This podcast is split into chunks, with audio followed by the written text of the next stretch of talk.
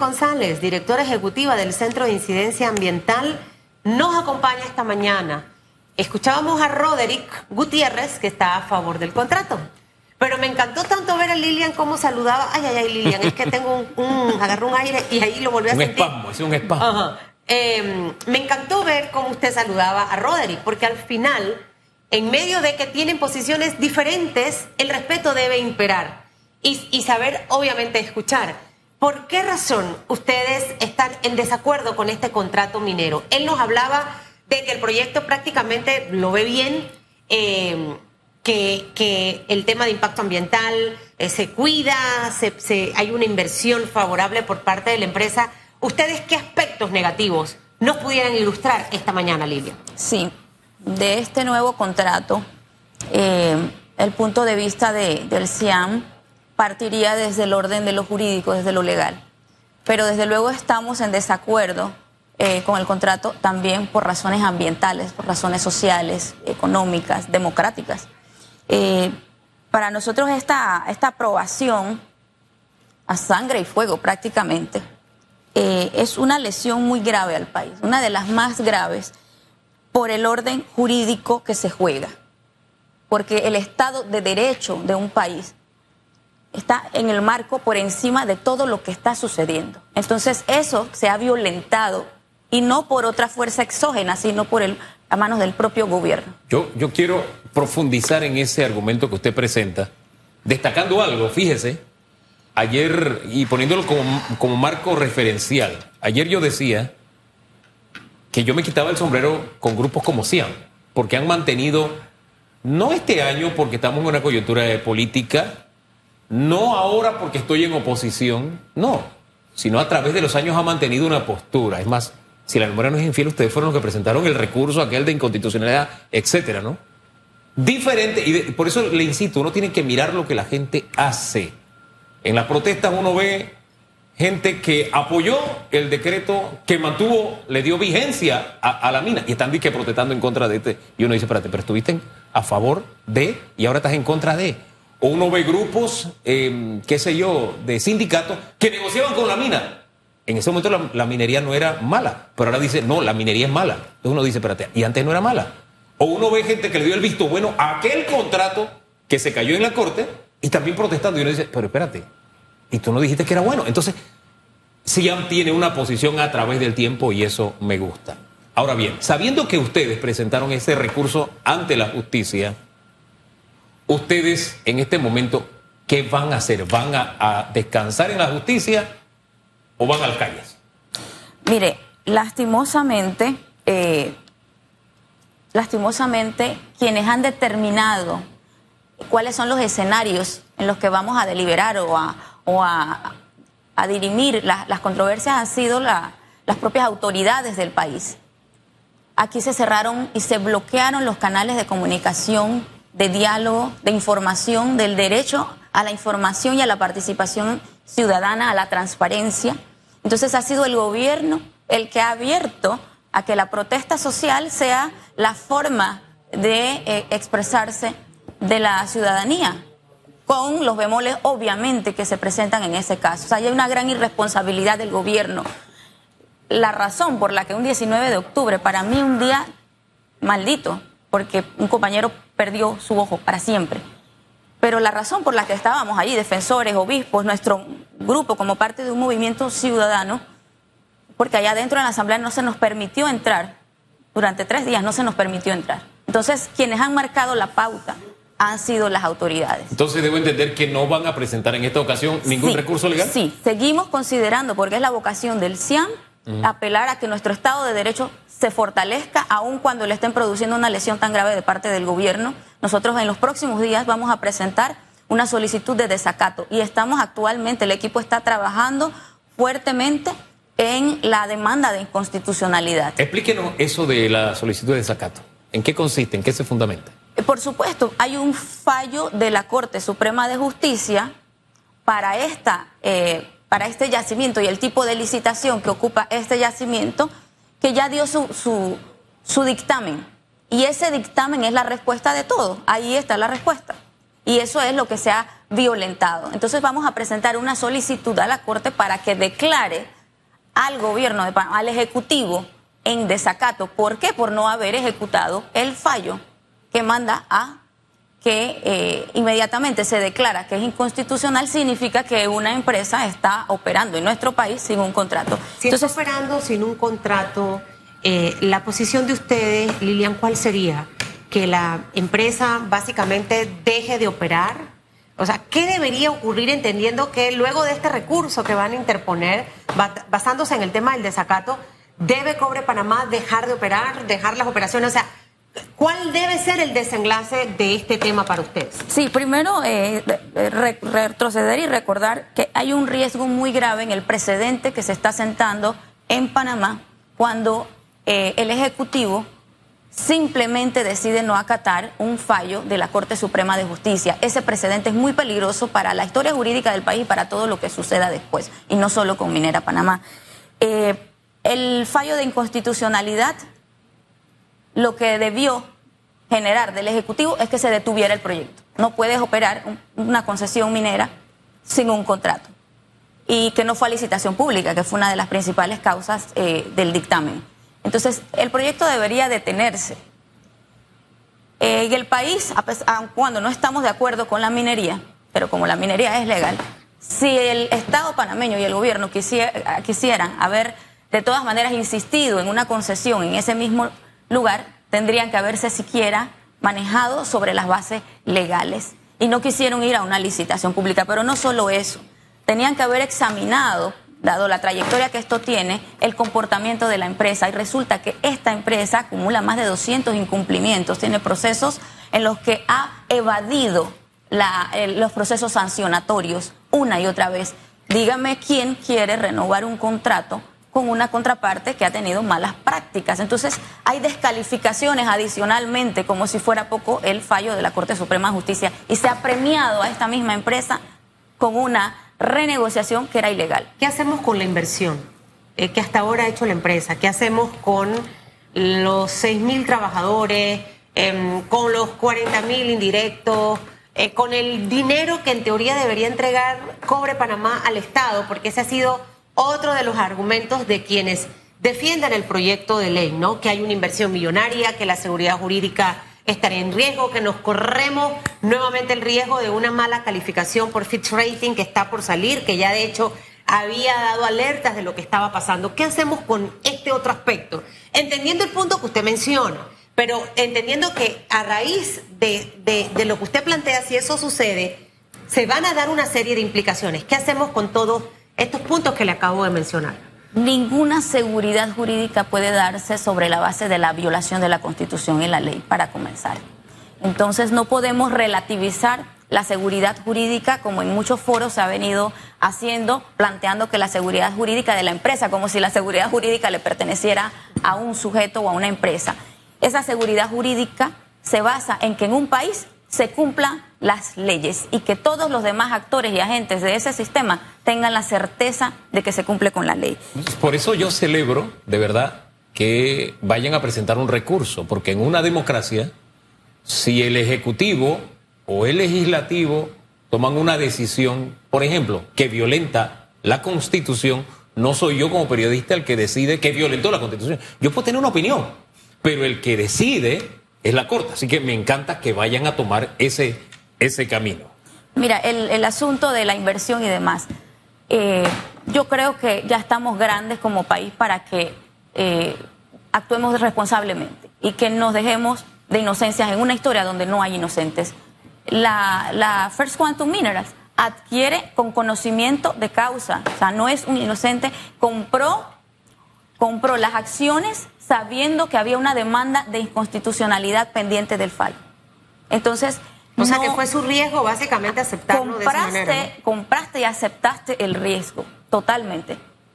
Eh, entonces, aquí no es que el, el, gobierno, ni la sociedad, ni el Estado panameño engañó o le hizo invertir en un proyecto fallido. Ese sería su riesgo, el riesgo de la empresa haberlo asumido eh, a expensas de lo que iba a pasar. ¿Qué ocurre con los trabajadores y el resto de la parte económica que también ha sido Otro de los aspectos que se ha mencionado mucho en esta mesa, principalmente los voceros del gobierno o grupos que están a favor del proyecto minero. Sí, yo, yo en lo personal o en mi trayectoria he trabajado muchísimo por el desarrollo de los derechos laborales, de la libertad sindical y de las reivindicaciones sociolaborales. De manera que para mí no es indiferente por el hecho de ser ambientalista. Yo creo que esta es la oportunidad y el llamado a que pensemos con seriedad que hay una amenaza grave a nivel ambiental y ecológico y no porque lo digamos nosotros. En los próximos meses tal vez no vengamos al programa a hablar de esto, sino que estemos en otro tipo de conflictos por el agua. lo que quiero decir es que a, nivel del empleo es hora de que como país empecemos a hacer esa transición ecológica, industrial, ecológica, económica, para que generemos fuentes de trabajo en industrias que no sean contaminantes, que no sean dañinas y que sean sostenibles y que no pongan en peligro lo que más necesitamos. Yo pienso que el Estado panameño, no los ambientalistas, ni usted ni yo, tenemos que encargarnos de resolver la recolocación, la reubicación gradual de los trabajadores, trabajadoras, sus indemnizaciones y que se generen proyectos, y no solo para ellos. Recordemos que hay miles de trabajadores parados ahora mismo en este país, eh, producto de la, de la pandemia y de acuerdos que se supone que eran temporales y que ahora las cámaras de las empresas están muy preocupadas por los trabajos de la minera, pero no se han reintegrado un montón de trabajadores que fueron suspendidos. Entonces, veámoslo integralmente, pero también tenemos que ser responsables. Los trabajadores tienen derechos que defiendo hasta el final, pero también tenemos responsabilidades y tenemos que buscar crear esos proyectos económicos que no sean destructivos. La energía nuclear, por ejemplo, produce muchas fuentes de trabajo, pero eso no significa que hay que desarrollarlo. Serán proyectos a largo plazo, Lilian. O sea, lo hablo en el sentido de que estas personas dejarían de trabajar, por ejemplo, de aquí a diciembre. O sea, el gobierno que no ha podido resolver un tema de desempleo de un 8.9%, va a poder en tan solo 8 o 7 meses que le quedan poder resolver esas plazas de empleo para 6 mil. Y lo segundo que le preguntaría sumado a todo esto es cómo estamos viendo ahorita mismo el país. Veíamos con usted las imágenes de las garzas de Pacora. Tristemente todo lo que ocurrió ayer en el área de Caledonia, 5 de Mayo, Santa Ana, ambulancias que fueron afectadas, pacientes que fueron afectados. Eh, ya la Asociación de Restaurantes ha salido a hablar o sea, ya veníamos golpeados de pandemia. Luego de los cierres del año pasado de julio, eh, estábamos en ese proceso de recuperación eh, y esto precisamente eh, afecta de una manera u otra a la economía. Está el derecho, como usted bien lo plantea, vamos a presentar este recurso, vamos a conversar, vamos a... pero todo lo que estamos viendo en realidad no, no suma positivo. Eh, ¿Cuál debiera ser la tónica? No sé si el gobierno llamar, salir, hablar, sentarse, eh, conversar, porque al final el país entero se está afectando. Las legumbres no han podido salir del área de Cerro Punta, allá también está obstaculizada la vía. Eso se va a traducir en un par de días en la lechuga más cara, la papa más cara. Eh, justo en esta plena época del año, ¿no? Que vienen las fiestas de fin de año y el cierre fiscal de muchas empresas. Los que definen hasta cuándo se puede prolongar esta situación eh, son los propios órganos del Estado y el propio gobierno. La salida a todo esto la tiene la propia Corte Suprema de Justicia en su dictamen. La salida, la única salida que yo veo es el cumplimiento de la ley. Porque diferentes juristas, grupos, sectores, pero qué más que un fallo de la Corte, le ha planteado al gobierno y al Ejecutivo que esto era ilegal y han insistido y además han reproducido una segunda negociación y un segundo contrato siguiendo el mismo, pero además con toda la conflictividad que eso genera. No escucharon, hicieron caso omiso, por más que se señala que hubo un primer periodo de consultas, no fue vinculante y prácticamente maquillaron algunos aspectos del contrato y lo han impuesto. Entonces, el haber sido sistemáticamente sordos, tanto al dictamen, al máximo dictamen, como a todo lo que los diferentes sectores vinieron planteando, ha llevado a este escenario. Habría que Entonces aquí lo que sal, lo que amerita el momento es que la Corte Suprema de Justicia haga valer lo que decidió. ¿Esa es la salida? cabe la derogatoria? Que es una pregunta que a veces se hacen, si, si puede derogar, ¿no? Porque, no, porque es un contrato ley, una ley deroga otra ley. A la ley que aprueba el contrato. Aunque esté en Gaceta Oficial, se puede derogar, que fue la que sancionó el presidente. Puede derogarse. Esa sería la solución para que todo vuelva a la calma, a la normalidad. Ahora, ahora mismo hay un segundo, una segunda solicitud de desacato que presentó el abogado sevillano. Él se va a presentar en los próximos días una solicitud de desacato y puede, por resolución a favor de esa solicitud de la Corte Suprema, dar el nuevo dictamen y tiene que mantenerse en su postura. También lo puede hacer hasta de oficio, como diríamos. Por eso insisto, aquí lo que se necesita es el pronunciamiento de la Corte y que no sea 20 años después. Se necesita que sea ahora porque el conflicto lo tenemos ahora. ¿No le parece? La propia Asamblea Nacional pudiera hacerlo, pero tendría que desmentirse y desdecirse de lo que acaban de cometer. Por eso, por eso en democracia, por eso existen tres órganos del Estado, ¿no? Sí. E, e incluso señalamos el gran defecto de nuestra justicia que se acomoda muy bien a las circunstancias y a veces falla, bueno, muy acomodaticiamente a las situaciones la Corte debería en este momento darnos, porque cada abogado puede tener una interpretación. Hay abogados que dicen se violentó, otros dicen no se violentó. Entonces para eso existen los jueces y es la Corte la que debe decidir, me parece, siendo salomónico y apegándonos a cómo funciona una democracia. Así es, no es un asunto de opiniones, porque se, se, refiere mucho a que Susan opina esto y Lilian, no es un asunto de gustos. Y la Corte lo, lo, lo, acostumbrado, tal vez en 20 años puede cambiar, pero lo acostumbrado es que se mantenga en su criterio. Claro. Y la Corte actual fue la que falló. Y la Corte siempre debe tener un actuar imparcial, no responder a intereses de ningún gobierno que lo designe en ese órgano. por eso es que existe mucho eh, desprestigio y desconfianza en la toma de decisiones. Hacia el proyecto minero Panamá, ¿qué queda después de esto? Pueden venir, no pueden venir. Eh, decía el invitado anterior que Panamá desde 1927 tiene proyectos de mina, enumeró algunos, y hablaba específicamente de países de la región con muchos proyectos mineros, Chile, Estados Unidos, España, Colombia, Perú. Eh, ¿Panamá debe cerrar las puertas a proyectos mineros o no? Desde nuestro punto de vista, la industria de la minería metálica hoy día no es viable en países como los nuestros, no solo desde nuestro punto de vista, desde numerosos eh, centros de estudio y opiniones científicas en, eh, para un país como el nuestro, en una franja tropical lluviosa, con nuestras características de ecosistemas, con nuestra vulnerabilidad climática, no es una industria viable. Nosotros no, somos Chile, donde tenemos grandes desiertos, donde eh, a pesar de eso hay impactos. En Panamá los impactos son inmediatos. Tenemos 52 cuencas hidrográficas y todos pertenecemos a una cuenca, sepámoslo o no. Eh, nosotros en este país tenemos actualmente en el Ministerio de Comercio e Industrias 103 solicitudes para explotación de la minería metálica a lo largo del territorio nacional. Nuestro territorio no soporta, no resiste eh, esa explotación intensiva y extensiva. La minería, aunque muchos digan, no, no es dañina, no es perjudicial, yo les preguntaría en positivo, porque escuché al licenciado Rodri cuando hablaba que minería es muerte, es un eslogan muy fuerte, puede sonar fuerte, pero si yo le preguntara al revés, las explosiones de, montañas para remover, para poder practicar esto, ¿generan vida? Las grandes deforestaciones en zonas de alta biodiversidad, ¿generan vida? Los químicos, que no, no entiendo por qué a veces pueden negar sobre los químicos en el propio estudio de impacto ambiental y en todos los documentos están en los informes del Ministerio de Ambiente, los químicos en el agua generan vida. Entonces, eh, en nuestro país, que es sumamente dependiente de su biodiversidad, y la, el 35% del territorio de Panamá no en balde es áreas protegidas, significa que Panamá no lo tiene por razones estéticas, sino porque dependemos delicadamente de ese equilibrio. ¿Usted tiene estudios científicos de que la mina está contaminando las aguas? Mira, desgraciadamente lo que tenemos son los informes técnicos del Ministerio de Ambiente. Desgraciadamente por un lado, pero por otro es fidedigno.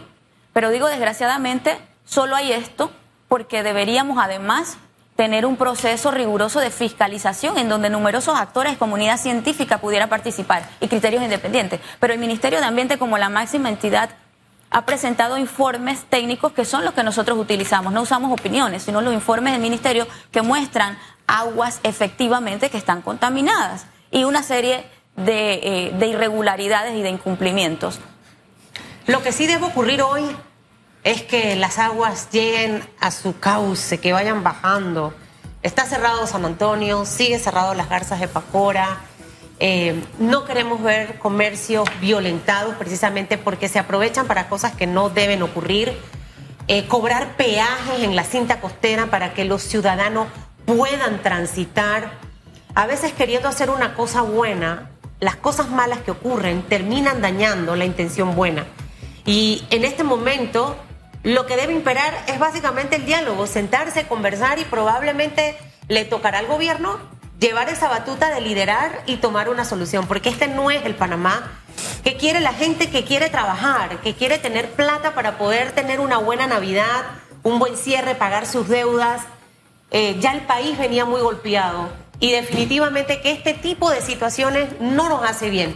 Hay maneras de protestar y de, y de cuestionar y de hacerlo de una manera estratégica. No podemos ponernos unos contra otros eh, en esta batalla, porque al final para eso está la Corte Suprema de Justicia, para eso están los entes asignados y no poner al pueblo atacar al propio pueblo. Oiga, y no se construye destruyendo. Yo, yo, quiero hacer un paréntesis y aprovechando ya que cerramos esta entrevista para hacer una pequeña explicación. Mire, los periodistas cubrimos hechos, no somos activistas. Y si yo voy a un cierre de calle, sí, yo voy a hablar que hay una protesta y un cierre de calle.